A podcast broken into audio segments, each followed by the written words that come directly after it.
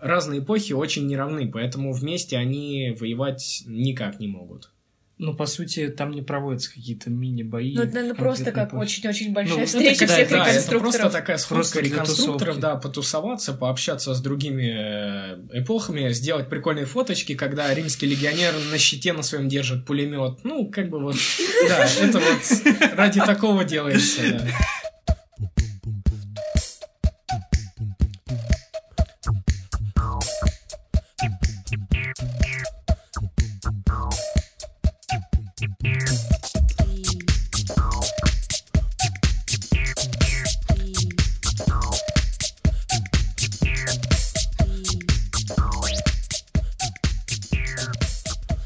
Привет, с вами подкаст «Ночь».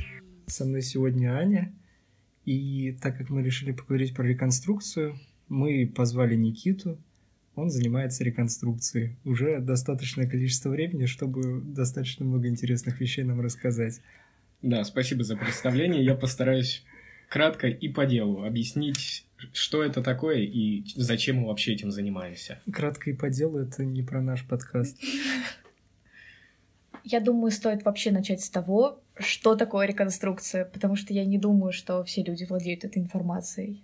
Да, реконструкция, по сути, представляет из себя то, что мы изучаем то, как люди жили тысячу лет назад, к примеру, вот именно мы. Мы изучаем, во что они верили, как выглядели, чем занимались. То есть, по сути, мы узнаем, как они жили. Ну, пытаемся узнать, по крайней мере.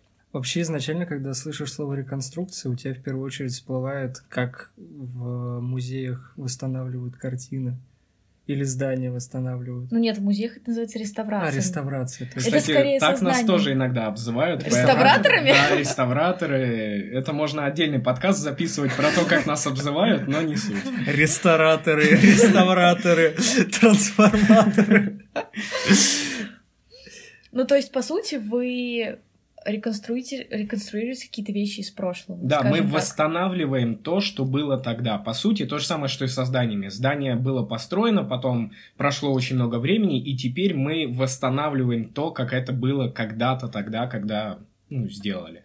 Ну, вот первый вопрос это как ты вообще пришел к... Да, и скажи, пожалуйста, какой именно реконструкцией ты занимаешься, потому что есть много разных тематик, и почему ты выбрал это, именно это, да, кстати как говоря? ты к этому пришел и как ты выбрал, чем конкретно ты будешь заниматься? Да, хорошо. А, ну, скажу сразу, что реконструкция, по сути, охватывает весь период, ну, а, от античности, то есть это римляне там и все, кто к ним относятся, вплоть до Второй мировой войны. Соответственно, ну, принято делить ее на этапы, что это античность с римлянами, раннее средневековье это викинги, это как раз моя эпоха, позднее средневековье это рыцари, потом идет, э, идут века там стрельцы и все, кто к ним относятся, 16, там, 17. 17 дальше начинается Наполеоника, и дальше, естественно, мы переходим уже Первая, Вторая мировая война.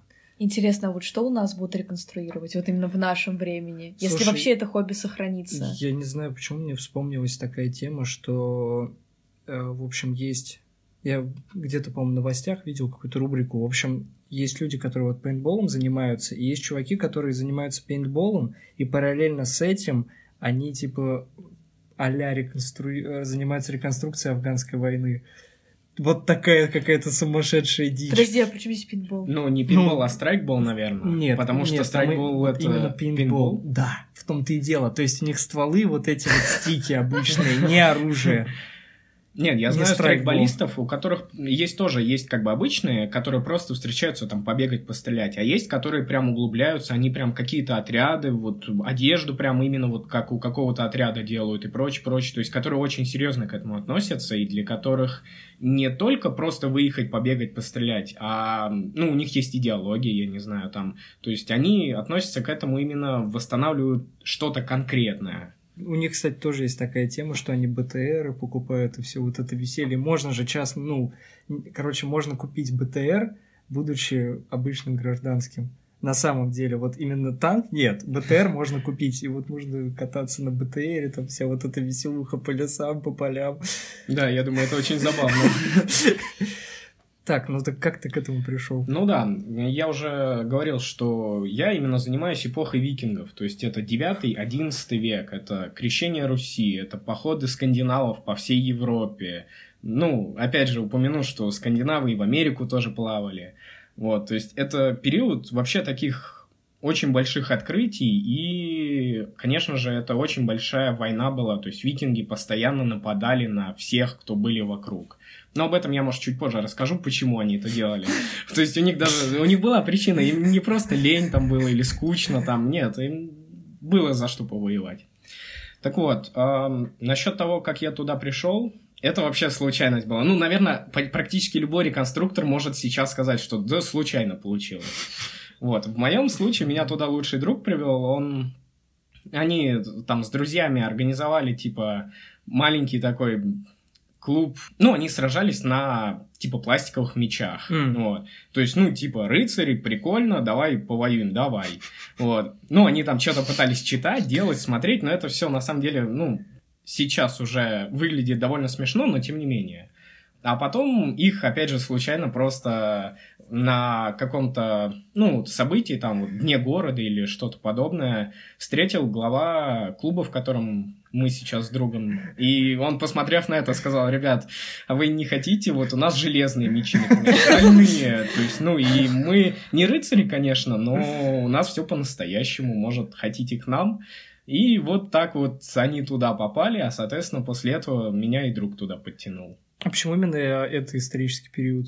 Ну, а, опять же говорю, потому что так сложилось. То есть Просто в клубе встретил... этим занимались. Да, да, то есть вы встретили наш... чуваков из клуба. Да, клуба викингов, по сути, да. А хорошо, а как другие приходят к этому? Другие, ну, а, часто могут просто ВКонтакте увидеть там рекламу, типа набор в клуб. Вот и мы такую делаем, и все остальные. То есть привлекаем ну, новых людей, чтобы люди увидели, о, прикольно, давай посмотрим. Mm-hmm. Стали смотреть, и, возможно, им это понравится, и это станет их хобби. Часть народу видит на улице, там, ну вот опять же, на тех же самых дне города, там, на всяких праздниках, на площадях, там на каких-то местах часто проводятся, ну, показательные выступления, то есть там под музыку сражаются, там что-то mm-hmm. рассказывают и прочее. Соответственно, ты увидел такое, думаешь, о, интересно, что за ребята, там подходишь, что-то спрашиваешь, и, возможно, вот так вот приходишь в клуб. То есть люди в основном узнают это не из-за того, что они увлекаются каким-либо определенным историческим периодом. Не то, чтобы ты, тебе, например, супер интересно средневековье, ты такой, хм, я бы хотел бы там побывать хотя бы чуть-чуть. Вот у меня тот же вопрос. То есть люди приходят не от интереса, да, к периоду, а, Чаще всего, я думаю, да, потому что, ну, интерес к периоду, он обычно прививает то, что ты начинаешь много читать про это, много там что-то узнавать и прочее.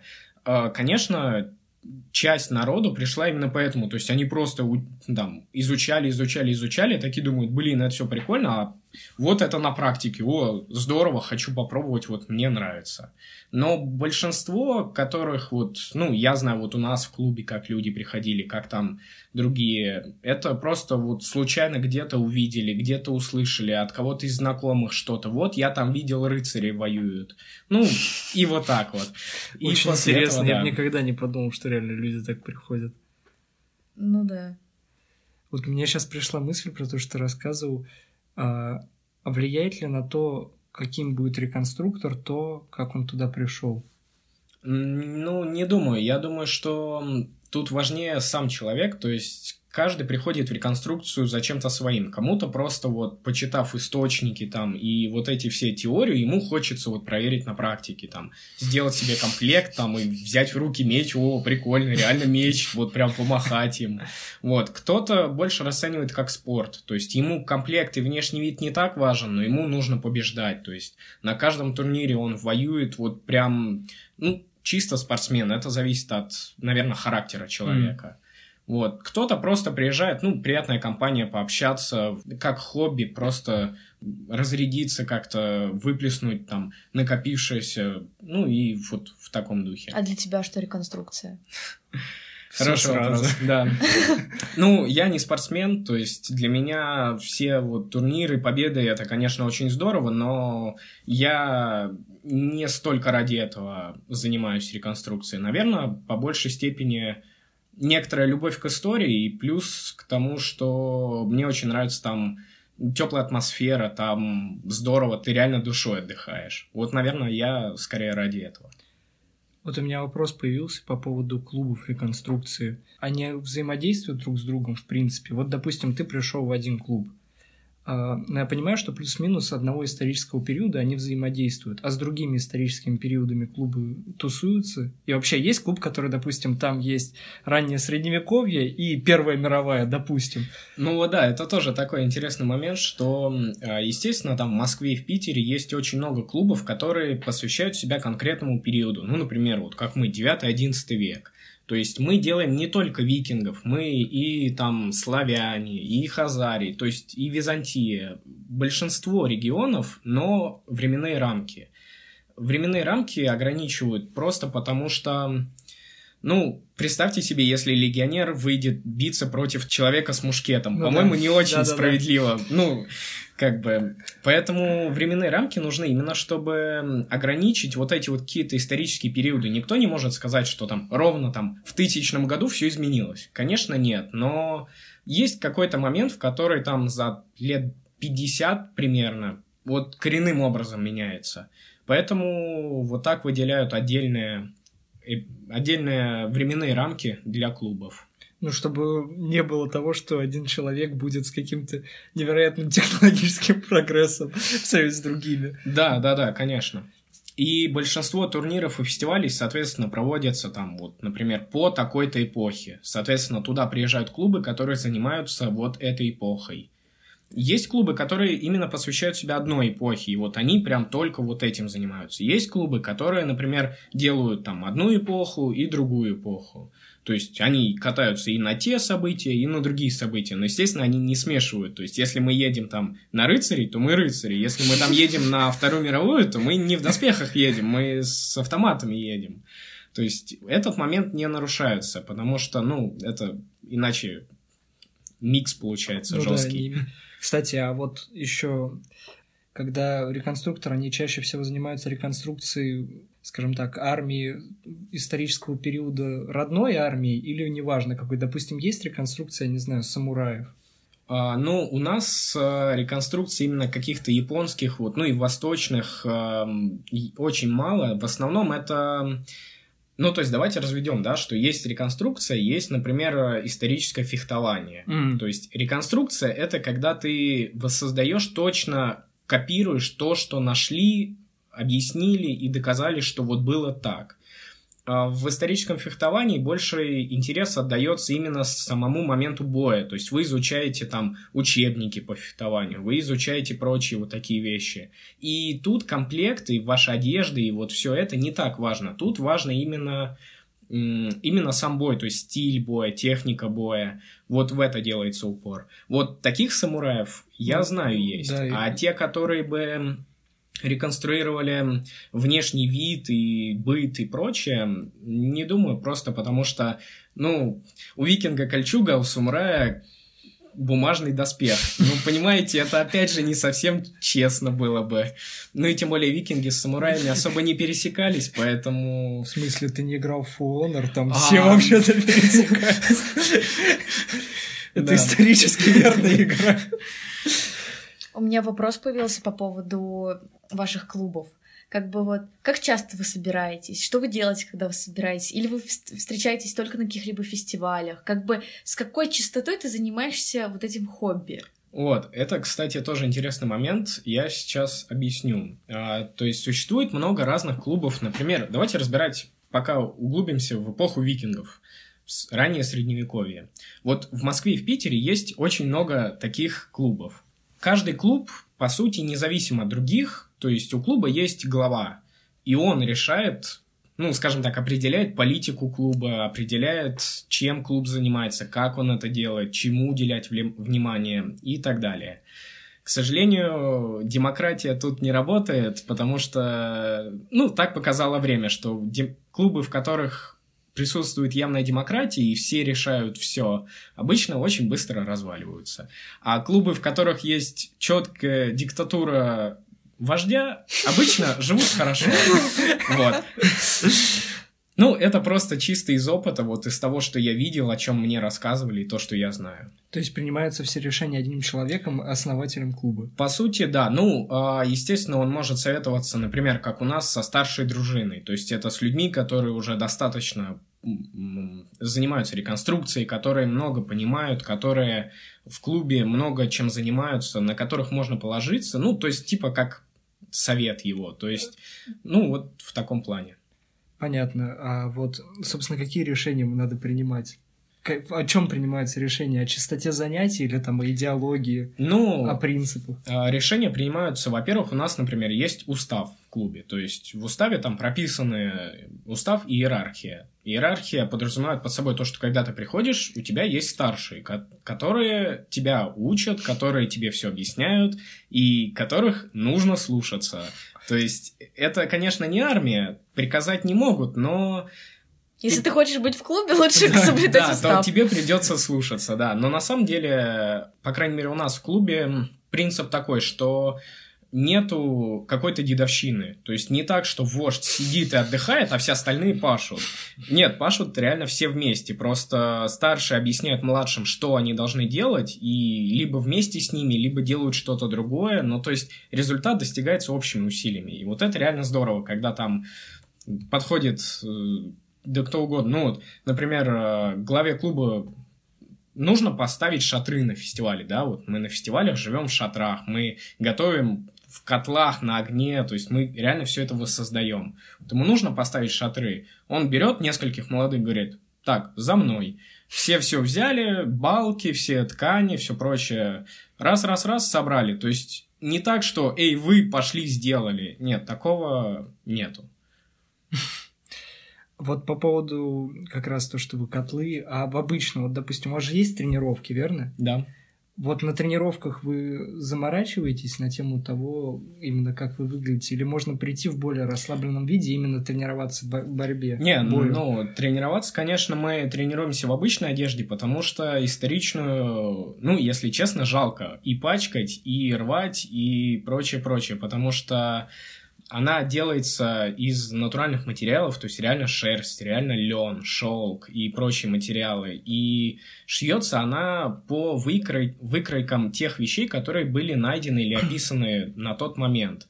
Вот, и поэтому, ну, эту майку ты можешь пойти новую купить, а вот если у тебя рубаха порвалась, новую купить, это довольно недешево, поэтому ты ее будешь зашивать, ты ее будешь там подлатывать и прочее. То есть все вещи индивидуальные, и, ну, на самом деле их жалко пачкать и рвать и прочее. Поэтому тренируемся мы, конечно, в обычной одежде, то есть такой, ну, чисто тренировочной. Вот. А уже на выезды, на официальные мероприятия, да, там уже, конечно, только историчная одежда, как приехали, переодеваемся и используем только это. А как часто вы ролеплеете? Только на фестивалях или внутри клуба тоже Кстати, такое это не совсем ролеплей. Ну, вот да, вообще вопрос про ролеплей интересный. Вы как-то, вот, допустим, да, на фестивалях вы как-то отыгрываете роли или вы просто ведете себя как обычно? Да, вы как бы просто в одежде, в тематической. Ну, на самом деле, это не столько ролеплей, сколько мы реально живем этим. То есть, вот мы приехали, переоделись, там, поставили шатры, и мы вот на три дня вот прям погружаемся туда и забываем обо всем, о телефонах, о всем. Вот это, это реально становится не нужно, потому что ты там общаешься с людьми, ты там как какой-то движ происходит, то есть ты все время что-то делаешь, и тебе интересно, и тебе не нужны вот это вот посмотреть, кто тебе в ВК что написал там, или в Инстаграм что-то запостить, то есть ты об этом даже не вспоминаешь. Для зрителей часто разыгрываются, ну, типа там, вот это такая-то армия, это такая-то армия, вот они будут биться. То есть, но это так чисто для зрителей, чтобы им было интереснее, потому что нам в любом случае интересно, будет какая-то легенда к нашему сражению, не будет какой-то легенды. Мы и без легенды хорошо посражаемся просто в свое удовольствие. То есть, по сути, нет умышленного ролеплея, вы просто сама атмосфера заставляет... Подразумевает, да. как бы. Да, да. По сути, да. И в боях очень редко договариваются, типа, что кто-то победит. Это обычно очень постановочные такие, а, ну, бои там, ну, на праздники на какие-то или еще что-то. бывают. Бывают на праздники для Кошмар, зрителей. Даже, да. даже, даже, даже здесь постановы. Я-то думал все по-настоящему. Но в, в подавляющем большинстве, конечно, просто решается, ну, тем, кто, кому сегодня улыбнулась удача. А вот, а реально, когда происходят бои, и ты говорил, что есть соревновательный аспект, каким образом определяется победитель, проигравший? Есть ли какое-то жульничество в этом всем? Вот сам процесс как спорт. Да, это есть такой момент, то есть эм, у нас по сути, из доспехов есть кольчуги и ламелляры. Ламелляр — это, ну, такая кожаная жилетка, на которую нашиты пластиночки стальные, и они защищают от ударов. Вот. По сути, на наш век, на раннее средневековье, это единственный корпусный доспех, который найден. То есть никаких рукавиц, никаких там защиты голени, защиты стоп. Вот, по сути, на тело у тебя только один из этих двух вариантов. Ну, или просто льняная рубаха, например. Ну, для тех, кто только пришел в клуб, им никто кольчугу не позволяет купить, просто потому что, ну, представьте, 9 век, вы, наверное, догадываетесь, что кольчугу сделать сложно и очень дорого. И поэтому человек, который только-только пришел, он не может себе, не мог бы позволить себе в тот момент ее купить. Поэтому мы То есть даже вот в такие моменты есть аспект да. некоторого реализма. То, да, что да. новый человек чисто по финансам да. не способен да. А в принципе, ведь реально вся амуниция, связанная с воей... Ну, та же самая кольчуга, это невероятных денег в то время стоило. Да, это только да, знать могла себе позволить. Кольчуга и мечи, да и шлема на самом деле, которые мы тоже используем, это на тот момент был признак статусности. То есть ты должен был хорошо навоеваться и, ну, или награбить, вот. И после этого ты мог себе и, там уже... Либо или, либо и. Да-да-да. После этого ты уже мог себе позволить и более дорогую ткань, и более дорогие цвета, крашения ткани, потому что тоже не все, не любой цвет, не в любой цвет ты можешь покрасить свою рубаху, например, придя в клуб и пошив ее. Потому что, например, синий цвет был да, дорогой, да. и поэтому у тебя не должно быть на этот момент денег на этот цвет, даже если они у тебя в реальности есть. Кстати, тоже и фиолетовый, по-моему, то же самое. Фиолетовый, очень... красный, да, вот все эти яркие такие цвета очень красивые. Это сразу же признак статусности. Я помню тоже, вот мне вспомнилось такое тоже, рассказывали, по-моему, про картину какую-то средневековую, и на нем э, женщина в полностью синем, ярко-ярко-синем платье. И рассказывали, что это очень дорогая картина, просто потому что столько синего цвета позволить даже знать себе с трудом может. Тогда же использовался этот, как его, для синего. Как Индиго. Да. Так вот, вернемся к турнирам. Я начал говорить про доспехи, потому что на нашу эпоху, на раннее средневековье, очень важно было э, не получать ударов. То есть, если ты рыцарь, закованный в полные доспехи, то тебя будут бить, и, ну, в лучшем случае, там, минут через 20 пробьют, да, то есть, там доспехи очень хорошо защищали. Я, конечно, сейчас говорю очень в общем и целом, но тем не менее. У нас из доспехов, по сути, только, как я уже говорил, кольчуга и вот этот ламелляр, и шлем. И все, то есть попадут, отрубят тебе руку или ногу, ты уже не боец, и тебя убьют. То есть получить любой удар считалось практически смертельным. Поэтому на нашу эпоху оценивается любой четкий акцентированный удар по тебе пришедшийся. То есть, если по тебе четко попали, там, не соскользнуло где-то рядом, а действительно, ну, например, там, меч или копье, вот, оно пришлось прям в тебя ткнулось, то как бы это считается, что ты убит, и ты должен лечь и накрыться щитом до конца боя. То есть, ну, типа тебя убили. Вот. Стоп, но если у вас это... там много народа, то это же очень сложно отследить. То есть это просто на совести участника. А теперь я приоткрою небольшую завесу тайны, которая, наверное, не очень доброй покажется. Да, ты можешь сделать вид, что ты не почувствовал, что было в скользячку, что это не был нормальный удар человек обидится, человек тебя ударит еще раз, но уже чуть сильнее. Если ты опять не почувствовал, то человек тебя ударит еще сильнее. Ну и вот так постепенно доходят до момента, когда ты уже не сможешь не сесть. Но это бывает нечасто, но тем не менее такие люди, которые очень хотят воевать и очень не хотят умирать, часто получают травмы, потому что, ну, ты раз ударил человека, два ударил человека, а он не умирает. Наверное, не чувствует. И поэтому, ну, ты логически приходишь к тому, что бить надо сильнее. То есть, по сути, как фехтование в спортивном. Да, ну, один удар, одно... Да. По сути, да. Но так как э, никто не кидается на амбразуру по глупости, то, естественно, это не так, что там две армии сошлись и там через пять секунд все закончилось. Вот. Ну а хорошо, вот такой момент. Вот, допустим, началось сражение, прямо полноценный этот фестиваль идет, и тебя практически первым убили. То есть ты сколько по времени будешь так лежать? Ну, до конца боя бой, если мы... Давайте разделять. То есть есть бой стенка на стенку, он называется бугурт. Есть бой, например, один на один, 5 на 5. То есть это уже другое. Вот если мы говорим про бой стенка на стенку, да. команда на команду, ну, минут 5 от силы. Это да максимум. Да, я... да, за 5 минут Странно. всех пере, перерубают. Вот, самый долгий бугурт, в котором я участвовал, который вообще был, это в шестнадцатом году в Коломенском проходил фестиваль «Времена и эпохи. Битва тысячи мечей». Он назван «Тысячи» не просто для красоты. Там действительно собралась армия в тысячу человек практически. Как бы две армии по тысяче? Нет, одна. одна. Ну, то есть пополам 500. поделили, да. Вот. И вот там бой шел минут 15. Да, но, понимаете, 500 на 500 это, это был самый крупный фестиваль на территории Европы, вообще mm. проходивший. То есть это был просто рекорд. Туда приехали, мне кажется, все, кто вообще мог приехать. Вот, Кстати, а иностранцы повоевать. приезжали? Да, там было очень много. И Норвегии, шведы были, американцы были. Но американцы не умеют воевать, они очень нежные, в общем. Реально? Да. А, они не понимают наших э, традиций. Может Варяжских. Быть, да, может, вы занимаетесь реконструкцией просто с разной, по разным, по разным причинам. Ну да, может быть и так. Но в бой, в общем, я бы им не советовал лезть в первые ряды. Они как-то это плохо переживают очень. Вот. А, там были чехи, там, не знаю, украинцы, белорусы, то есть, ну, вот прям все, кто мог приехать, приехали, там действительно очень много народу было.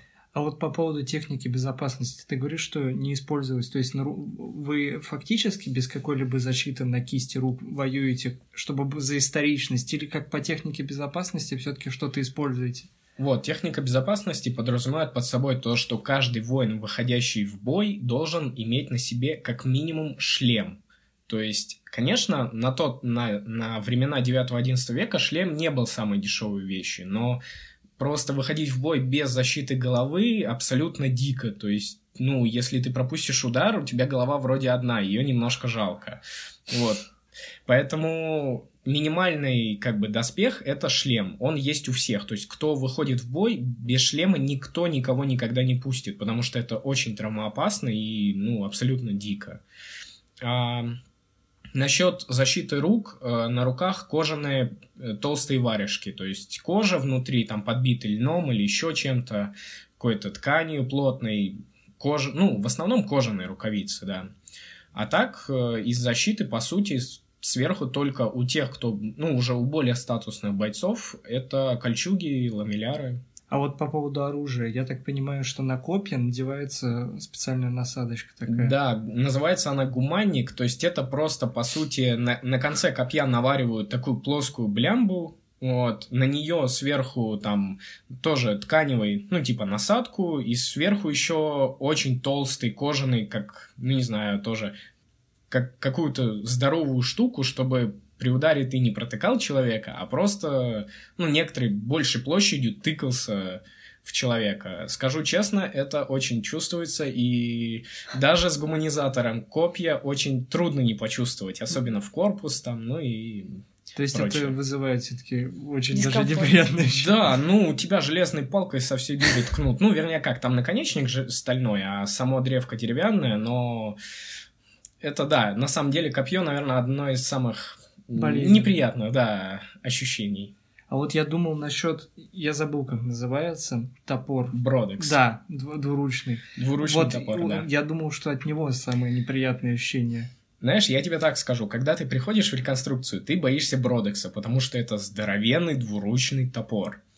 Когда ты немножко повоевал и уже получил и Бродексом, и копьем, и мечом, и топором, и всем остальным, ты, в принципе, понимаешь, что в, в руках дурака любое оружие страшное. Вот. Но чисто по моим ощущениям, Бродекс, он больше страшный, а вот копье, оно больше болезненное. А почему не надевается на Бродекс тоже никакие, не навариваются элементы? Или он, по, по сути, как меч, просто ну, он тупой. Ну смотри, все оружие у нас, естественно, тупое, то есть не заточенное, там кромка где-то 2 миллиметра минимум должна быть. Вот. Но это все равно довольно узкий. Это довольно узко, да, но там делаются везде скругления на краях топора и прочего, чтобы ты не, не рвал там одежду или еще что-то, когда зацепляешься. Естественно, есть, а, ну, правило боя, то, что специальные удары, нанесенные в кисти рук, в стопы ног, в пах и в лицо, это предупреждение и, возможно, дисквалификация, если это говорим о турнирах. Mm. То есть, естественно, в лицо бить нельзя, потому что лицо чаще всего практически всегда открыто. Вот. Ну, шлем защищает голову, но не все лицо. И поэтому, естественно, какие-то минимальные нормы безопасности, которые, ну, просто обусловлены здравым смыслом, они всегда существуют. Кстати говоря, о фестивалях, как часто они происходят и что именно вы там делаете? И они как бы приурочены к каким-то датам или почему вообще решаете их организовать? Да, фестивали обычно проходят в теплый сезон, то есть это где-то с мая по сентябрь. Вот, и проходят они, ну, чуть ли не через выходные, то есть ты постоянно катаешься на фестиваль, бывает так, что ты на один фестиваль приехал, просто там выходные протусил, потом на неделе на какой-нибудь турнир скатался или еще что-то, следующие выходные на новый фестиваль, чуть ли не без заезда домой. Вот, э, то есть, ну, прям очень плотненько идут фестивали. А к датам они не приурочены просто потому, что, ну, довольно, наверное, сложно выделять какие-то определенные такие даты и реконструировать бои конкретные, потому что нету данных. Поэтому мы просто, ну, есть заведенный порядок, что каждый год, там, например, в конце июля происходит фестиваль «Былинный берег». Ну, а, ну на данный... Былинный, а, да. Былинный. Но блины там тоже делают, так что можно и блинчиков покушать, да. То есть, ну, это, по сути, на данный момент крупнейший фестиваль э, по нашей эпохе. Вот, то есть все знают, что в эти даты будет проходить фестиваль, фестиваль активно об этом всем рассказывает, зовет зрителей и прочее, прочее. А вход платный для зрителей? На Былиный берег, да. Есть фестивали такие маленькие камерные, ну, прям такие вот ламповые. Например, в Раменском. Это недалеко от Москвы городочек такой, угу. там частной электрички. Там абсолютно бесплатно в парке городском проходит вот этот фестиваль. И он, вот там он приурочен к дню города Раменского. Mm. И там вечером офигенный салют. Вот я лучшего салюта даже на Красной площади не видел. Он настолько красивый и классный, а прикиньте, да, то есть ночь, вы сидите у костра, там распеваете песни в этой одежде, все в теплой атмосфере, и тут просто там озеро здоровое такое, и тут просто бабах начинается салют, и вы сидите просто вот на траве все это и смотрите на это. Это очень красиво и прям завораживает, правда. А есть платные для участников фестиваля? Нет, а платных нету. Мы тратимся только на свою еду, то есть то, что мы будем там есть и готовить. Вот, ну еда, вода, вот, доест, по сути, и все. В остальном это все проблема организаторов. А то есть, в принципе, на фестивалях вы просто реконструируете какие-либо бои, и все? А, нет, на, на фестивалях всегда есть какие-либо торговцы, то есть, которые сами там или сделали, или перепродают изделия мастеров. Вот. Опять же, мастера часто приезжают там например, с кузницей могут приехать и при вас прям что-нибудь выковать, или даже вам помочь там показать, как это делается. Вот. И много других мастер-классов делают и предлагают зрителям попробовать. Вот. Часто бывают, ну, какие-то там небольшие, типа лекции, ну, там просто рассказывают о чем-то, что было бы интересно зрителям. И музыка, конечно, на почти на всех фестивалях есть музыка, на многих она живая, то есть эм, у нас есть классные музыкальные группы, которые мы любим и всегда приветствуем, и они вот поют о тех славных временах тысячу лет назад, когда викинги доблестно шли в бой и зарабатывали себе этим на жизнь. А то есть они тоже исполняют на музыкальных инструментах того периода, правильно? Нет, а, ну как, есть прям... Или это сов... просто стилизация? Есть прям совсем этнические группы, есть, которые просто поют про то время, они, естественно, выступают на сцене с микрофонами, с динамиками, вот, но эм, играют на более-менее современных, ну, флейта, например, там, скрипка и прочее, которых как бы не было в девятом веке, но, тем не менее сейчас они вполне себе актуальны. Кстати, у меня вот еще какой вопрос появился. вы как-то можете получать деньги с этого или нет? Или вы только тратите как бы на мундирование и на это все заканчивается? Ну, я правильно понимаю, что как бы понятное дело, что организаторы фестивалей, скорее всего, получают какие-то денежки, особенно если это платные фестивали, а вот лично вы? Да, организаторы часто получают, например, там, ну, от муниципалитетов, там, от государства какие-то более-менее весомые деньги, но на самом деле это нельзя назвать бизнесом, то есть э, это не способ получить там баснословные деньги, это просто, ну, скажем так, они, организаторы не так уж много зарабатывают на фестивале, если вообще зарабатывают, то есть это такое вот мероприятия. Мы, да, мы на фестивалях вряд ли, ну, если ты, например, торговец, ты можешь приехать на фестиваль и продать там часть своего товара, если у тебя купят, ну, ты получишь деньги, естественно. Или, например, есть такое, как показательное выступление, например, там на всякие дни города, там праздники какие-то, там 23 февраля и прочее. Там, да, там могут за участие там заплатить деньги, но это опять же, ну там, я не знаю, в лучшем случае там тысяча рублей на человека, там, там повоевать немножко. Но, то есть, это не способ конкретно заработка, так чисто, ну, там, себе на новые цацки. Ну да, больше как социальная активность, вот с точки зрения организаторов, кто это организует. Да, да. А реально, а есть люди, которые каким-то образом на этом зарабатывают, именно принципиально идут в это как в заработок? Есть историческое агентство «Ротоборса» называется. Это ребята, которые как раз делали тот фестиваль в Коломенском, где было дофигища народу они делают фестивали практически круглый год. То есть у них там за лето фестивалей 5 именно они организуют. Они организуют турнир Святого Георгия, это по позднему средневековью, по рыцарям. Вот эти все рыцарские турниры, вот эти все на лошадях, вот они все там, вот они это делают. Они делают масленицы всевозможные. То есть большинство таких вот грандиозных проектов, там, которые проходят именно в Москве, делаются этим агентством. Когда-то они были просто реконструкторами клубом, но потом они как-то ушли в бизнес, и сейчас они вот именно этим и занимаются. По сути, организаторство. Ну, просто да, они занимаются да. организацией степени. Ну, как ивент-менеджмент, но именно да. вот в сфере всевозможной реконструкции. Понятно. Вот у меня насчет, раз мы уже еще раз вспомнили про то, что разные периоды реконструкции, у меня вот такой вопрос. Как реконструируются периоды, когда появилось огнестрельное оружие. Вот конкретно огнестрельное оружие, оно стреляет или это муляжи? Или это как пин, э, страйкбольное пистоль, ну, ружье? Ну вот смотри, это как раз к вопросу о том, что, э, возможно, вы слышали, есть, э, даже по телевизору часто показывали дело э, Владимира Масюка. То есть есть такой человек, который в реконструкции просто зовут Масяня. Масюк Масяня. Он э, не только викинг в нашей эпохе, но он также делает и стрелецких воинов. То есть у него есть мушкет, у него там есть вот костюм на ту эпоху и прочее. Он однажды ехал с этим мушкетом с фестиваля, его остановили, в машине нашли мушкет, и все дело дошло до того, что ему светит уголовный срок за незаконное хранение огнестрельного оружия. То есть его мушкет 16 века признали огнестрельным оружием. Теоретически человека можно убить из чего угодно.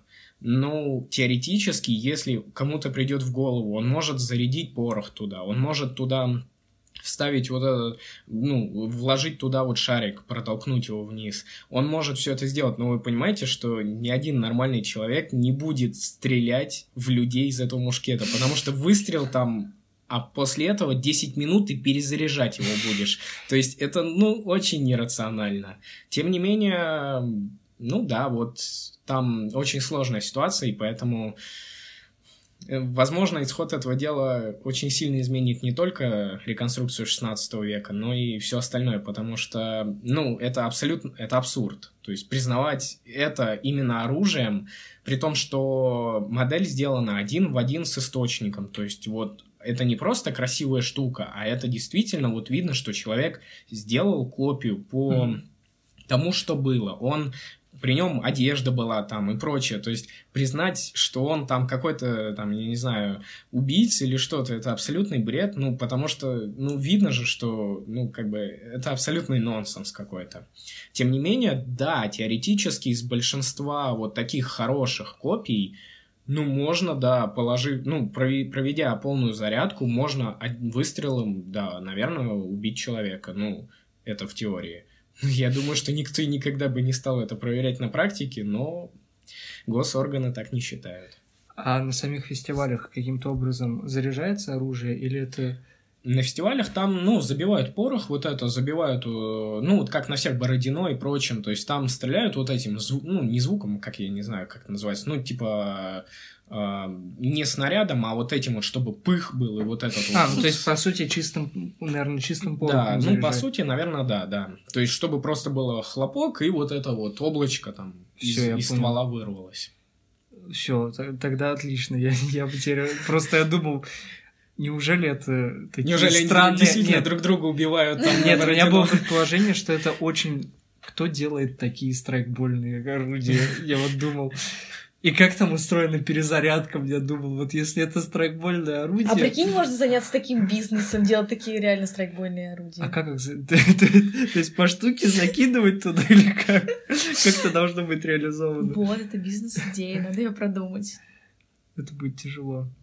Ты говорил про то, что есть вот тот, кто организовал непосредственно, и люди, приближенные к нему, а вот остальные люди, вообще сколько участников в среднем бывает, сколько у вас участников, и как это организовано? Да, ну смотри, у нас в клубе насчитывается, ну, порядка 40 человек, наверное, 40-50 человек. Ну, это если брать прям вообще всех-всех-всех. Понятно, что на тренировки приезжает намного меньше человек. Понятно, что тут я говорю не только о мужчинах, но и о женщинах. Они в реконструкции тоже есть, и в эпохе викингов тоже есть, и у них тоже действительно есть много всего интересного, чем можно заняться. Вот. А у нас иерархия представляет из себя следующее. У нас есть глава клуба, который, за которым всегда остается последнее слово. То есть, ну, при любых решениях каких-то споров, вопросов он может посовещаться со, со старшей дружиной, но, тем не менее, в уставе прописано, что последнее слово за ним. То есть, Мгм. как он решит, так и будет. Есть, как я уже сказал, старшая дружина, это опытные бойцы, это те, кто уже в клубе, ну, скажем так, очень много чего сделали для клуба, очень много знают про реконструкцию, которые уже могут научить чему-то тех, кто младше. Есть младшая дружина. Это, ну, вот ты научился воевать, ты уже более-менее понимаешь, что такое реконструкция, ты иногда уже ну, почти безошибочно называешь клубы по раскраскам на счетах, потому что у нас на счетах, естественно, у каждого клуба своя раскраска. То есть ты так выходишь в бой, так видишь, ага, ну вот это они, это они, это они. Вот. Соответственно, понимаешь, чего ожидать от вот этих вот клубов. Это младший дружинник. Э, Есть, э, ну, скажем так, типа ополченец. Это вот первый статус, на который ты можешь сдаться. То есть в клуб ты приходишь, ну, как бы нулевым статусом, грубо No- говоря. ноунеймом. Да, ноунеймом, да. Потому что ты ничего не умеешь и ничего не знаешь. Ты, ну, примерно в течение полгода, максимум года себе шьешь комплект, покупаешь там топор. Да, у нас довольно жесткое распределение, что пока ты не сдался на первый статус, то есть на ополченца, ты можешь воевать только с топором и щитом в руках. Все. То есть ни копье, ни бродекс, ни меч тебе не дают Это по одной простой вашем причине. клубе так или вообще в принципе? Смотри, Как у каждого клуба своя, правила. своя иерархия и свои как бы правила допуска. Кто-то просто получает там первый статус, съездив на фестиваль. Ну, то есть съездил на фест, на тебе первый статус. Вот, у нас первый статус, ну, вообще сдача на любой статус представляет из себя, ну, своего рода экзамен, что ли. То есть ты теорию отвечаешь, почему ты надел именно эти вещи, где их нашли, почему ты вот ну, то есть ты объясняешь, что вот у меня такой-то регион, вот на него найдены эти вещи, вот так-то и так-то. Все, как бы вопросов нет. После этого ты сдаешь э, стрельбу из лука или метание коротких копий, ну, вот, ну, то есть на меткость. Это или-или на свой выбор. Или-или, да. И третье, это, ну, скажем так, краш-тест. То есть у тебя бой с тремя противниками по очереди. Суть состоит в следующем, то, что ты выходишь, выходит первый противник, и вы минуту без остановки рубитесь. То есть неважно, кто кому сколько ударов нанес, кто пропустил и прочее, вы без остановки должны воевать. После, как только проходит минута, этот боец отскакивает, и как бы противник меняется на свежего. То есть свежий тут же вход, выходит на поле и начинает с тобой рубиться. ты рубишься уже вторую минуту без остановки. Потом, как только вторая минута закончилась, он отходит и вбегает третий боец. И то есть ты уже три минуты воюешь без остановки, а каждый новый боец свеженький. И я вам так скажу, что три минуты не разводного. То есть, когда вас не разводят после ударов боя, это очень сложно. Особенно в начале, ты выматываешься абсолютно, то есть у тебя там все просто течет, пот везде, ты уже просто никакой, у тебя перед глазами все плывет, тебя все бьют и бьют, бьют и бьют, и ты уже думаешь, ну когда это закончится, и ты пытаешься как-то отбиваться, и вот три минуты отвоевав, ты как бы этим показываешь, что ты Готов. можешь выстоять, да, бой, потому что никто от тебя не ждет, что ты будешь побеждать, потому что обычно ставят на эти три минуты опытных бойцов, естественно, ты будешь пропускать очень много, то есть, ну, твоя задача просто выстоять. Это проверяется, ну, и боевой дух, и стойкость бойца, что он как бы действительно может держать в руках оружие. А вот смотри, у меня такой вопрос. Когда ты показал всем, что ты достоин этого титула, этого статуса, скажем так, тебя торжественно награждают или нет? Как бы как это вообще происходит? Ну, не, не столько торжественно, то есть в конце... Или тебе просто говорят, ну все, ты ополченец. В конце смотра это называется событие смотр. Он проходит обычно осенью и весной, то есть два раза в год. На этом событии ты можешь сдать на следующий статус, там, с нулевого на первый, с первого на второй, со второго на третий и так далее. То есть, а, соответственно, ну, наверное, в каких-то очень крутых и пафосных клубах, да, как-то это происходит прям торжественно и прочее. У нас просто объявляют, что боец там сдался на там такой-то статус, все, он теперь имеет там такие-то права и обязанности, вот, и, соответственно, после этого, ну, ты, ты уже считаешься тем, на кого ты сдался. Вот ты начал говорить про то, что есть также женщины занимаются реконструкцией чем они занимаются, и есть ли у них какие-то тоже уровни, которые они получают. У тебя такая ехидная улыбочка сейчас почему-то. Я просто сейчас затрону одну тему, которая является камнем преткновения в реконструкции уже довольно давно и неразрешимым. А, в основном женщины занимаются следующим, то есть они на фестивалях занимаются готовкой, они занимаются там пошивом одежды и прочим, то есть, ну, например, я не очень хорошо шью, поэтому я, например, могу к какой-нибудь из девчонок подойти и сказать, слушай, давай ты мне рубаху пошьешь, а я, например, тебе цепочку сплету из серебра или там или еще с чего-то. То есть, ну, некоторый такой бартер. Или просто, ну, например, там денежку тебе дам, а ты вот мне там пошьешь какой-то элемент одежды. Они занимаются тем, что тоже много изучают э, быт и ну, женские ремесла того времени. Там это всевозможные рукоделие, готовка там и прочее. Они стреляют из лука. Кстати, очень хорошо стреляют, и поэтому даже когда у нас в лагере ну, остается, никого из мужчин не остается, я бы никому не советовал нападать. Я вот иногда думаю, что лучше в бою рубаться, чем нагрубить нашим девушкам. Они ой, очень такие боевые, скажем так. А еще у них есть э, сковородки на очень длинных ручках, и этими сковородками они хорошо воюют и кидаются. Поэтому я правда вот, я даже не знаю, где страшнее, в бою или если разозлить наших женщин. Да. Чем, чем больнее брудексом или копьем сковородкой на длинной ручке, да? Да. Вот, а теперь почему я ехидно улыбался? Потому что э, у нас в клубе есть две девушки, которые воюют. То есть они наравне с мужчинами с оружием в руках выходят в бой и рубятся. Скажем так, многие считают, что не доказано, что женщины в эпоху викингов могли воевать. Соответственно, не должно быть женщин, которые воюют. Однако есть клубы, и в том числе наш, которые считают, что по некоторым источникам все-таки можно сказать, что были исключения, и действительно этим обосновываем то, что мы разрешаем, ну, тем, кто действительно этого очень хочет, девушкам воевать наравне с мужчинами. Ну, хорошо, а в другие исторические периоды у них в клубах не воюют женщины, получается? Ну, Если было, да, ну, как бы более современное, где понятно, что, допустим, не участвовали женщины в военных действиях, значит, их не будут допускать. Или все равно делаются да, некоторые поблажки. на многих фестивалях и турнирах в правилах прописывается, то есть разрешаются ли женщины до участия там в боях и турнирах или нет. Жесть. Да, это доходит действительно до такого. То есть, э, может быть, в правилах написано, что там женщины к бою не допускаются. Ну, потому что клуб, который организует вот это событие, очень жестко стоит на позиции того, что женщина в скандинавском обществе не могла воевать. Вот. Но это зависит, по сути, от клуба-организатора. Как они решат, так и должны поступать те, кто хотят туда приехать. А вот еще какие есть вопросы внутри разных клубов, по которым нет консенсуса? Вот пример то, что вы считаете, что женщины могли тогда воевать, и вот у вас есть в клубе женщины, другие так не считают. Есть еще какие-то камни преткновения в вашем историческом периоде? Камень преткновения есть, конечно, еще такие, как эм, элементы в одежде, например, что допускать на фестиваль, что не допускать на фестиваль. То есть, раз, ну, организаторы фестиваля решают, что да, действительно, вот там, например, этот шлем обоснован, вот датировка есть правильная, и тогда, значит, мы допускаем бойцов вот в таком снаряжении. Или, например, мы не допускаем, потому что вот мы а, опираемся на вот эти источники, и они говорят о том, что это не по эпохе.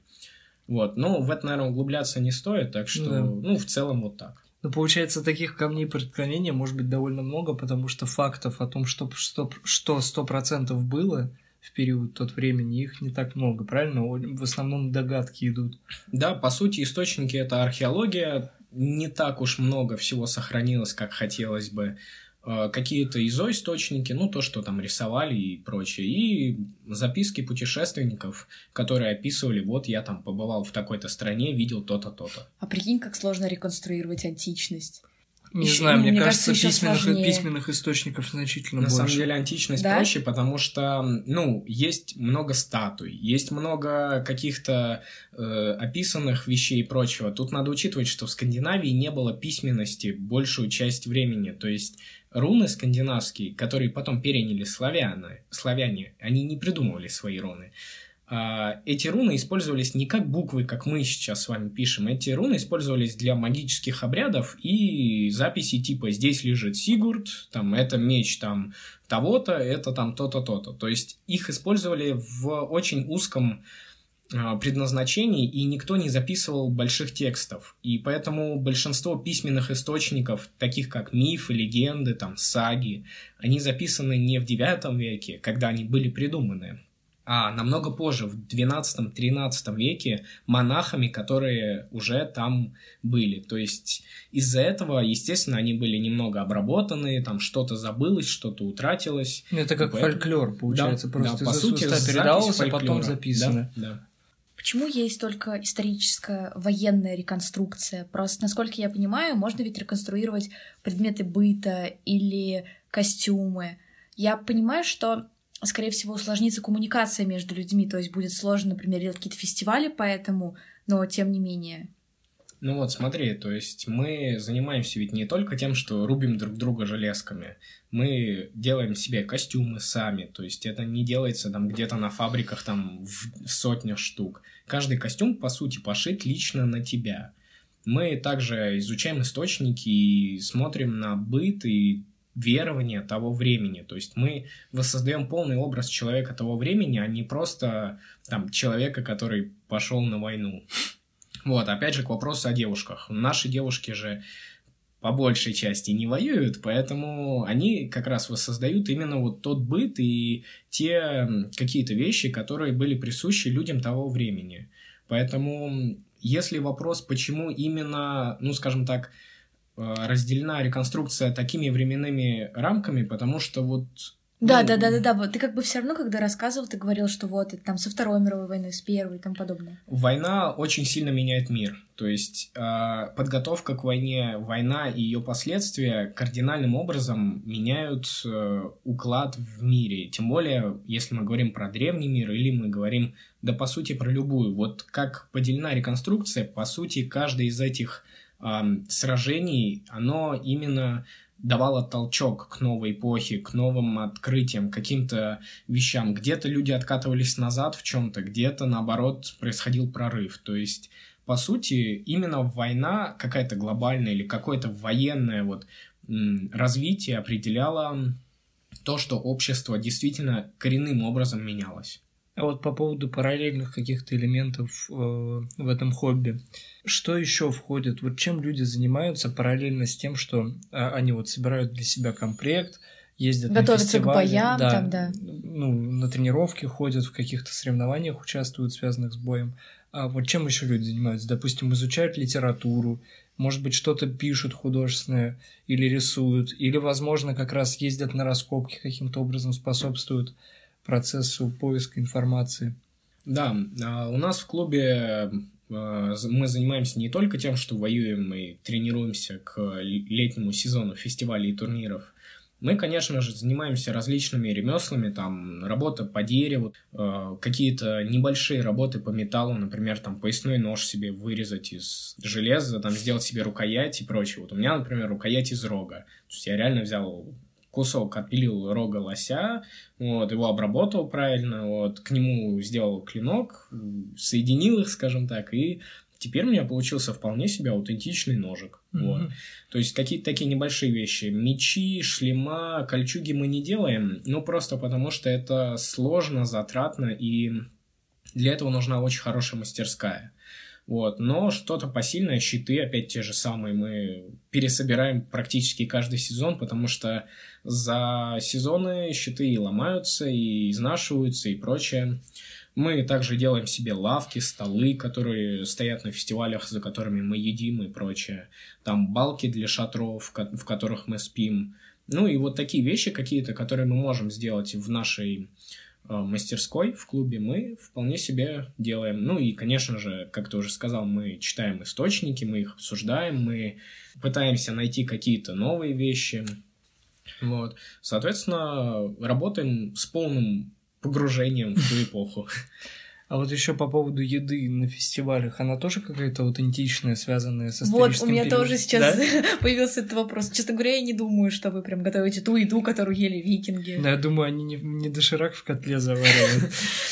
Да, доширак в котле это, наверное, было где-то на ранних стадиях реконструкции, это в 2000-х. Вот, а сейчас, да, конечно, на крупных фестивалях мы ну, там какие-то нарезки овощей и, фру- и фруктов, там, ну, какое-то мясо жарим, но мы, эм, мы опираемся частично на рецепты того времени, но, конечно же, мы не выпекаем сами хлеб, потому что это долго и трудно. Мы его, да, покупаем в магазине, но потом мы его раскладываем в аутентичную посуду и делаем вид, что так и должно быть. Вот. Ну, какие-то блюда мы готовим именно вот прям по рецепт, по тем рецептам, но мы стараемся придерживаться правила, чтобы было вкусно, сытно и не слишком заморочено, потому что неделю мариновать какое-нибудь мясо перед фестивалем не у всех есть время и желание, поэтому ну, это вот какая-то должна быть грань между разумным и тем, чтобы ударяться вот в источники и в то, как там действительно было. А что вы, например, готовите по их рецептам? Ну, просто вкратце, я не знаю, меня очень интересует тема еды ну, в этом контексте. А, глава нашего клуба отлично готовит рыбу по-готландски. Готланд — это, по сути, остров в, рядом со Швецией, который больш... большинство нашего клуба и реконструирует. То есть мы реконструируем жителей этого острова по каким-то находкам с него и соседних регионов. То есть эта рыба просто, ну, она там определенным образом подготавливается, дальше она облепливается глиной и кладется в костер. Там она пропекается, Есть и после этого она разламывается пополам, и на глине остается вся чешуя, все вот это вот, то, что не естся, и получается очень вкусное, наверное, так как я ничего рыбного не ем. Вот, очень вкусная, как говорят другие, рыба, это вот прямо рецепт, конкретно из эпохи викингов, то есть как ее готовили, вот прям аутентичность зашкаливает. Ну, это прям такой принцип запекания. Ну, я поняла. Нет, это очень интересно на самом деле. Ну, просто я о подобных рецептах слышал ну, знаешь, вот это тоже схема, когда в земле готовят. Да, да, да. Ну, вот из глины тоже, и не только рыбу делают, мясо тоже делают. Ну, делали. Сейчас так... Сейчас дома никто нет. Да только, кстати, есть рецептор даже сейчас, когда готовится в духовке внутри глины. Да? Да. Ну... Есть такие рецепты. Так что это еще пользуется, видимо, у кого-то спросом. У реконструкторов, которые скучают по фестивалям, да, зимой они себе в духовке запекают. В электрической. Да-да-да. Вот по поводу комплекта. Ты когда изначально приходишь, у тебя ничего нет. Можешь ли ты так прийти и как дальше ты собираешь свой комплект? Ты же не можешь, ну, как бы сразу потратить энную сумму денег и прийти готовеньким. Так же, наверное, никто не делает. Да, так никто не делает. То есть ты приходишь в клуб, тебе рассказывают, что вот чем мы занимаемся, там, что мы делаем, как это все происходит. Дальше ты решаешь, если ты хочешь остаться, тогда тебя, в принципе, а, научат всему, что нужно. То есть ты можешь вообще никогда большинство людей никогда в жизни не держали никаких мечей, топоров и прочего да. в руках. То есть, ну, это вообще дикость какая-то. Естественно, мы не ждем, что к нам придут там, э, будут постоянно приходить фехтовальщики, которые там полжизни с мечом уже воюют. То есть, конечно, мы учим людей, которые никогда в жизни реально не, не сражались на этом оружии. А что касается ремесел, то же самое. То есть, если ты никогда не работал в кузнице, что вполне себе очевидно, то мы научим каким-то вещам, которым, ну, которые нам по силам, которые можно сделать в нашей мастерской. Насчет комплекта, да, изначально у тебя, конечно, ничего нет, поэтому ты начинаешь у старших спрашивать, а что мне делать, а как мне быть? Старшие тебе объясняют, что тебе нужно выбрать регион, там, ну, с крупного, Скандинавия, там, Русь, Византия, степь. Ты выбрал регион. Дальше ты углубляешься, скажем так, то есть ты уже сужаешь круг там до определенного города и области, или там, ну, там, например, там несколько городов Северной Руси, ну и так далее. То есть ты не должен делать комплект викинга на службе в Византии там и со сбором вещей в три века. Это неправильная реконструкция.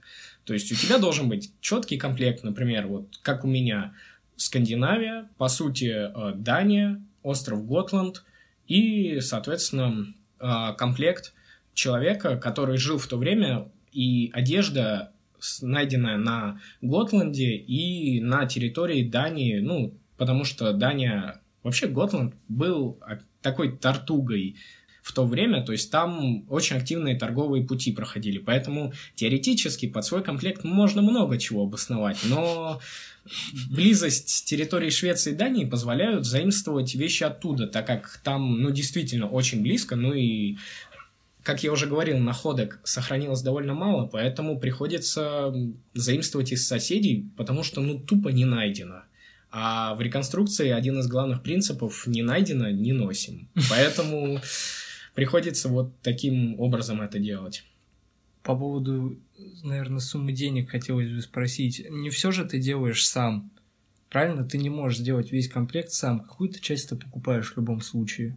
Те же самые кольчуги, вы же используете кольчуги, верно? Да, да. И ну ты же в домашних условиях, как сделать кольчугу дома? Значит, вы это приобретаете. В какую сумму выходит, скажем так, я не знаю, какие-то рамки, наверное, выдать, там минимальный комплект самый простой, и для людей, которые уже очень давно этим занимаются и могут себе позволить именно высококачественный, высокого уровня комплект. Да, ну смотри, минимальный комплект я бы оценил на Скандинавию. Ну, я буду говорить про Скандинавию, потому что про остальные регионы я не смогу так точно сказать. В Скандинавии я бы сказал, ну, где-то тысяч 15-20, в принципе, на пошив тебе, на пошив, на там шлем и топор тебе должно хватить. Ну, естественно, никто не заставляет тебя на следующей неделе все это покупать. Ты в течение полугода-год ну, собираешь постепенно свой комплект, там можешь... Есть два варианта. Ты можешь э, купить одежду или пошить сам. Конечно, самому дешевле будет, но вопрос, насколько у тебя это получается, насколько ты этим хочешь заниматься и так далее.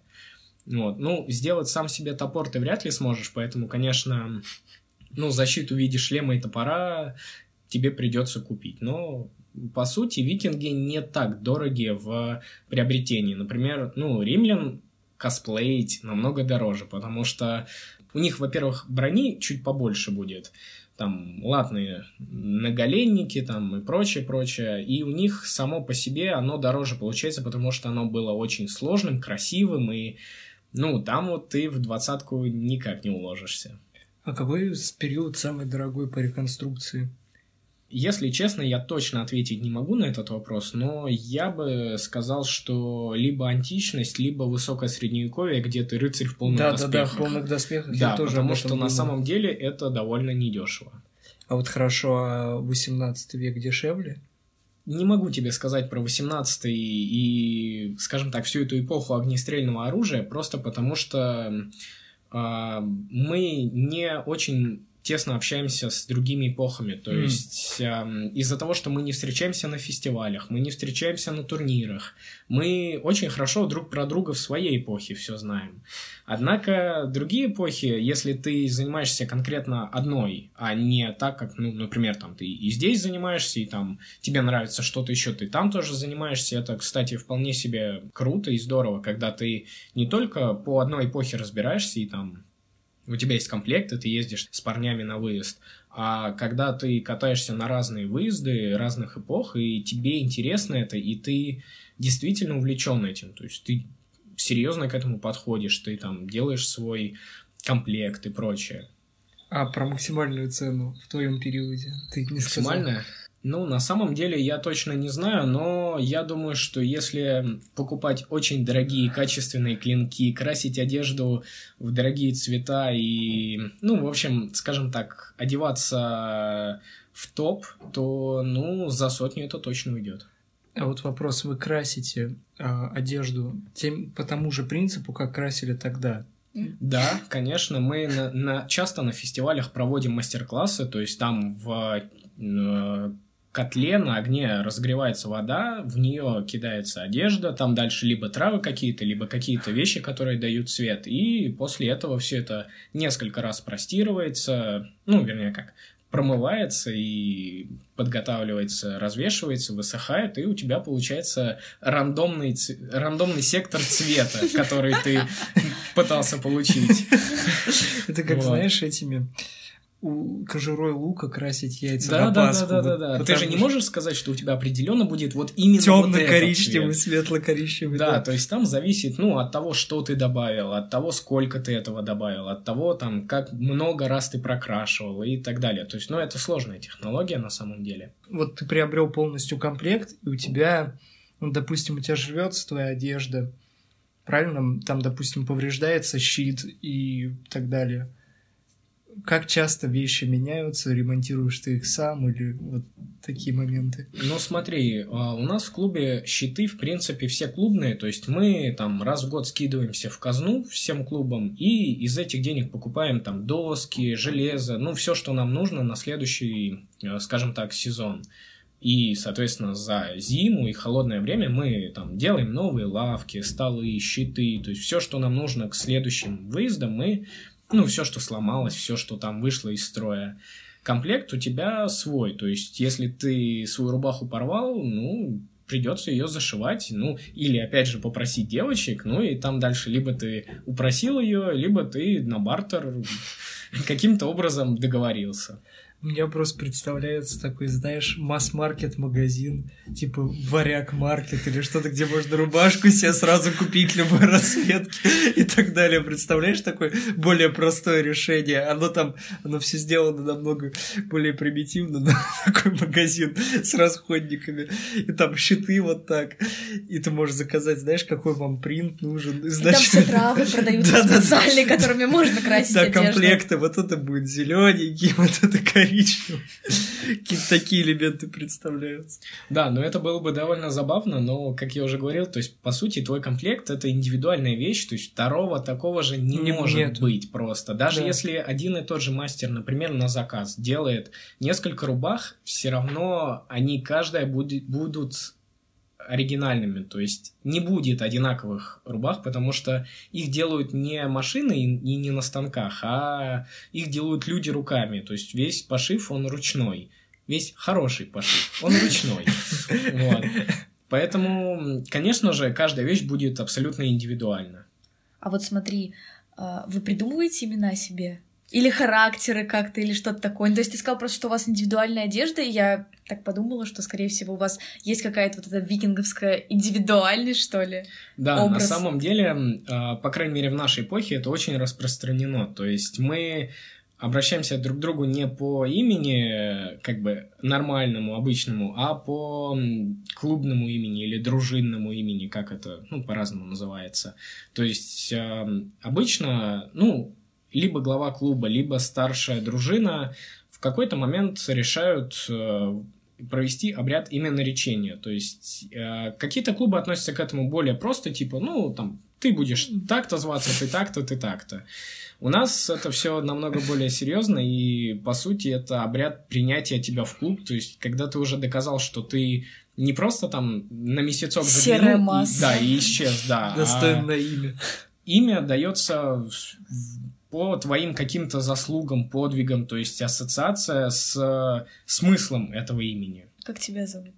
Меня зовут Сигмар. А, состоит из двух вещей. Сиг – победа, Мар – несущий. Ну, потому что Никита, Ника – это тоже богиня победы, и поэтому, ну, такой скандинавский аналог э, имени такой. Эм, по сути, таких имен довольно много, схожих, например, Сигмар, Сигвальд, Сиг, там еще что-то, Сигурд, это вот самый известный, скажем так, персонаж из э, мифологии и прочего. То есть имена даются, ну, с какой-то отсылкой либо к твоему характеру, либо к твоему поведению, либо к твоим каким-то вещам, что действительно оно тебе подходит. Конечно, получается, что Сигмаров не я один на всю реконструкцию, то есть и в других клубах тоже бывает, но в клубе э, имена не повторяются. То есть, если в этом клубе дали это имя, то оно будет только за этим человеком, и другим людям ну, его не дают. Да. А да. ты сам выбирал это имя или тебе подсказали? Нет, у нас в клубе все имена дает э, Форинг. Ну, Форинг это по сути, ну, типа вождь по-скандинавски. Mm. Вот. Э, соответственно, он всем дает, ну, проводит обряд именно речения. Обычно это происходит летом на фестивалях, то, либо на либо, ну, вот мой происходил на Раменском, например. Очень ламповый фестиваль, мы так прям классно там повоевали, и много чего веселого там было. Вот. Но часто бывает, что, например, на Былином берегу, там же приходят на ладьях, вот мы там где-нибудь там, пока еще все спят, часов в 7 утра, там Форинг всех поднимает, всех мужчин, и говорит, так, мы идем на корабли. Соответственно, мы приходим, там, садимся ну, на эту ладью, на веслах выходим на воду, ну как, викинги же, вода, именно лечение, вот, и там он уже в такой торжественной обстановке объявляет о том, что определенные бойцы, которые вот уже показали себя как достойные члены клуба, теперь имеют новое имя. И после этого, в принципе, постепенно к тебе перестают уже обращаться по твоему, как бы, изначальному имени, и уже все знают тебя под другим. Стоп, я правильно понимаю, что тех, кого еще не дали имя, к ним обращаются по обычным именам, а ко всем остальным по именам да. скандинавским. Это, мне кажется, очень забавно. То есть все друг с другом общаются, обращаясь с скандинавскими именами, и потом такой там... Алёша! Дима, Дима, Дима, Лёша. Да, по сути, да, да. Я думаю, можно постепенно закругляться. У нас есть, я не знаю, как под финал несколько энное количество вопросов. Первый — это что бесит в, ну, что бесит реконструкторов твоей эпохи больше всего, какие-то моменты? Ну... Что они не признают, что они не любят? Сразу же хотелось бы развеять миф о рогатых шлемах, которые викинги в бою никогда не носили. Из того, что бесит, я даже как-то в группе составлял опрос, типа топ-3 самых часто задаваемых вопросов нам, реконструкторам, от людей, которые вот с этим не знакомы. Ну, естественно, на первое место вышел самый наш любимый вопрос «А вы правда рыцари?» на который мы радостно отвечаем «Нет, мы викинги, рыцари — это немножко позже, эдак на столетие несколько». Вот. Ну, один из тоже вопросов был, что вы правда все сами делаете? Ну, мы отвечаем, что да, мы большую часть одежды делаем сами, но там мечи, какие-то такие там кольчуги и прочее, мы заказываем у мастеров, которые как бы этим и занимаются. А самый популярный вопрос, что это? Людей не бесит? Ну, нет, самый популярный вопрос даже, наверное, действительно не чем вы занимаетесь или что вы делаете, а именно вот подходят и обычно слышишь от мамочек с детьми, они проходят, ой, смотри, смотри, рыцари пошли. Ну, с одной стороны, вроде, ну какая разница, там, викинги, рыцари, ну... Как... Это принципиально. Вот, вот я, у меня собака, французский бульдог, я с ней гуляю, он постоянно говорит, о, смотри, мопс идет. Меня это тоже ведь раздражает. Вот ты меня понимаешь, да? То есть со стороны вроде разницы нету. Ну какая разница? Воин и воин. А нам, ну, довольно обидно, потому что мы викинги, а не рыцари. Ну вот вопросы к нам, когда мы говорим, что мы занимаемся подкастами, топ-1, что это такое? Да, ну, реально, типа, классно, подкаст, о, классно, что? а это что? Типа здорово, молодцы, ну что это такое вообще? Ну, вот знаешь, когда я как бы тоже людям говорю, что я занимаюсь исторической реконструкцией, то первый, первая реплика обычно «А, чё?» Вот, то есть человек такой услышал слово, он вроде как бы знает буквы, но он не понимает, что это такое, да. И после этого начинается долгая тирада про то, что вот мы там читаем книжки, там занимаемся бой, у нас проходит, то есть тренируемся, там шьем себе одежду и прочее, прочее. Ну вот еще такой момент, что вы среди художественных произведений признаете, как, допустим, вот это вы считаете ерундой, вот это не ерундой. Вот есть сериал про викингов, он ерунда для вас? А, по сути, да. Хорошо. Очень а жесткая вот ерунда. Там книжки, фильмы, что вы признаете, что вам нравится? Ну смотри, а, классный, классная вещь это саги. То есть саги, которые были, пусть записаны на там, несколько столетий позже, но тем не менее они отражают быт и верования людей, которые там есть. То есть это не сказки, как в нашем понимании, угу. это практически ну, как мифы. очень точное отражение Я... реальности, да. То есть там именно фигурируют люди, которых мы можем датировать, вот они жили в этот момент. Мы можем датировать события, описанные в сагах, то есть конкретные там сражения и прочие вещи. А, то есть оно не носит э, мифологический характер, оно носит именно ну, исторический. Больше, да, да, больше, да. Есть тексты, которые отражают именно мифологию. Да, это отдельные вещи, это тоже очень классная вещь, я поэтому на самом деле фанатею, и в нашей группе даже иногда пишу статейки вот про какие-то отдельные элементы mm. саг или там мифов и ну прочее, просто рассуждаю на тему того, как это воспринималось, как что они думали, как это считалось. А вот из популярной культуры что вы признаете? Ну, допустим, мы же не читаем саги, а вот из того, что обычный человек, с чем он сталкивался, есть что-то, что вы признаете и считаете классно? Понимаешь, викинги в нерогатых шлемах с небольшими топориками не очень нравятся людям. Это не круто. Это очень практично и удобно. Смотрится. Да, но это не смотрится. Поэтому в масс-медиа больше всего, конечно, вот этих стереотипов, вот этого пафоса, вот этого вот они не пытаются показать исторично, они пытаются показать так, как люди привыкли видеть и как люди хотят видеть.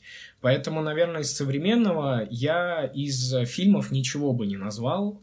То, что люди многие видели.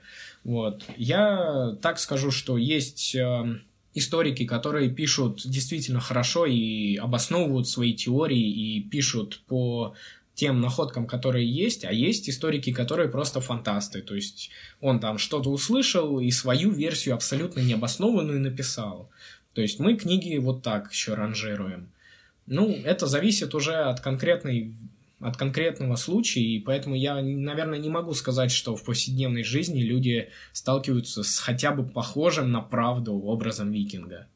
Ну вот человек послушал наш подкаст и решил заняться реконструкцией, неважно, твоего периода, другого периода, он этим заинтересовался. Какие шаги для того, чтобы начать этим заниматься?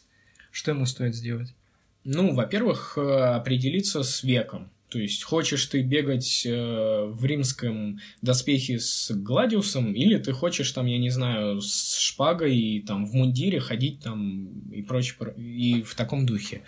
А, когда ты определился с веком, ты дальше ищешь клуб в твоем городе. Ну, в Москве, в Питере очень много клубов по любой эпохе. Ты ищешь клуб, в котором тебе объяснят люди, которые уже этим занимаются, что это вообще из себя такое – ты пришел, послушал, пообщался, и дальше ты для себя решаешь, что нравится, не нравится, хочу, не хочу, буду, не буду. Силы обычно никто никого не тянет. А есть принципы, по которым стоит выбирать клубы, или это невозможно определить на первых этапах? Я думаю, это чисто субъективное. Кто-то выбирает клубы поближе к дому. При том, что в нашем клубе, у нас клуб находится на юге Москвы, на Академика Янгеля метро, а живем мы все на севере Москвы. То есть у нас реально 99% клуба живет сильно на севере. И поэтому ну, это точно не наш критерий отбора. Ну, а у людей, не знаю, обычно это происходит так, что ты натыкаешься на какой-то клуб, тебе вроде понравилось, ты приезжаешь, общаешься, ну и если все устраивает, то ты там и остаешься. То есть, по сути, это рандом. А вы общаетесь, участники клуба, вне, вне тренировок, вне фестивалей, вы друг с другом общаетесь, взаимодействуете? То есть вы друзья или только соклубники? Это очень зависит от клуба. В нашем клубе, да, мы постоянно общаемся, там, встречаемся, гуляем вместе, там, я не знаю, то есть что-то обсуждаем, на какие-то концерты вместе ходим, например, музыки. Вот группы, которые играют на фестивалях, часто ездят потом концертами, ну, там, по России. Mm-hmm. Вот там приезжает в Москву такая-то группа, там, народ, погнали на них, там, все здорово, и мы толпой туда, значит, покупаем билеты и приходим, вспоминаем славу славные времена летних фестивалей и так далее. Ну и также, конечно, мы общаемся в клубе, потому что, ну, в клуб ты ты не должен, конечно, никому, типа, ты должен там приезжать раз в неделю в клуб. Ну, нет, чаще всего это делается так что каждый сам определяет, сколько и как ему надо. Но если ты появляешься раз в месяц и о тебе успевают забыть, то, ну, наверное, это не самый лучший вариант.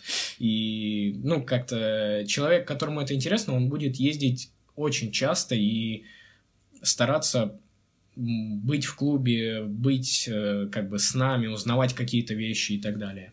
Есть ли какие-то параллельные хобби, которые, скажем так, вот вот, допустим, занятие изучением истории, оно может вытечь в реконструкцию, да, как пример, ну или ну, да, интерес да. боевыми событиями того времени.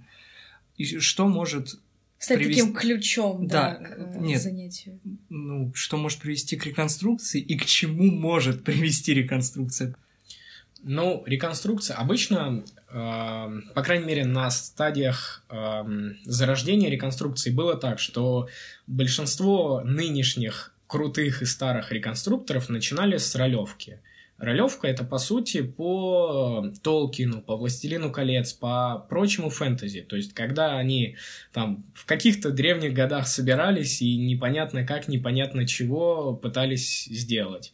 После этого часто люди через какое-то время, ну, переходят в реконструкцию как во что-то более взрослое, во что-то более, скажем так, э, серьезное, где очень жестко относятся к тому, как ты выглядишь, ну, имеется в виду одежда, к тому, что ты делаешь и как ты делаешь. И, ну, наверное, это вот одна из закономерностей, что большинство либо ну, через какое-то время уходят из э, ролевизма, либо переходят в реконструкцию, ну, не обязательно именно в викингов, а в любую эпоху, в которая понравится. Ты под ролевиками подразумеваешь тех, которые одеваются там под конкретный сеттинг, выезжают и да, под обыгрывают, под обыгрывают фэнтезийный да, мир. Да.